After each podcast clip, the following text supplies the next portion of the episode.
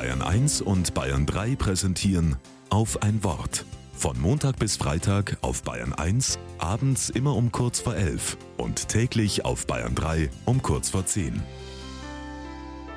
Mit Cordula Klenk.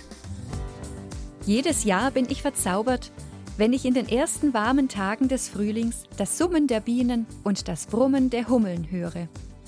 Und wenn sich dann die ersten Schmetterlinge hinzugesellen, die von Blüte zu Blüte flattern, weiß ich, dass die Kraft des kalten Winters nun wirklich gebrochen ist. Schon seit alten Zeiten üben Schmetterlinge auf Menschen eine faszinierende Wirkung aus. Sie durchleben im Lauf ihres Daseins vier ganz unterschiedliche Stadien. Vom Ei zur Raupe, die auf der Erde kriecht. Und weiter zum äußerlich unbeweglichen Kokon während der Zeit der Verpuppung, wenn sich der Schmetterling heranbildet, der schließlich leicht und unbeschwert über die Wiesen fliegt.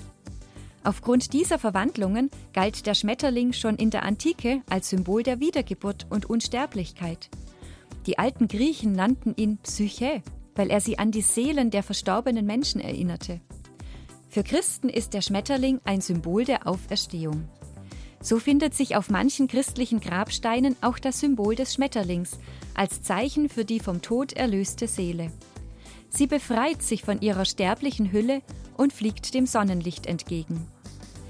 Der Schriftsteller Heinrich Böll meinte dazu, wenn die Raupen wüssten, was einmal sein wird, wenn sie erst Schmetterlinge sind, sie würden ganz anders leben, froher, zuversichtlicher und hoffnungsvoller.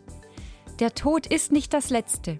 Das Leben endet nicht, es wird verändert. Und in der Bibel lesen wir, was Paulus über das Leben nach dem Tod schreibt. Wir werden alle verwandelt werden. Was für ein schöner Gedanke, den ich mitnehme in diese Frühlingszeit.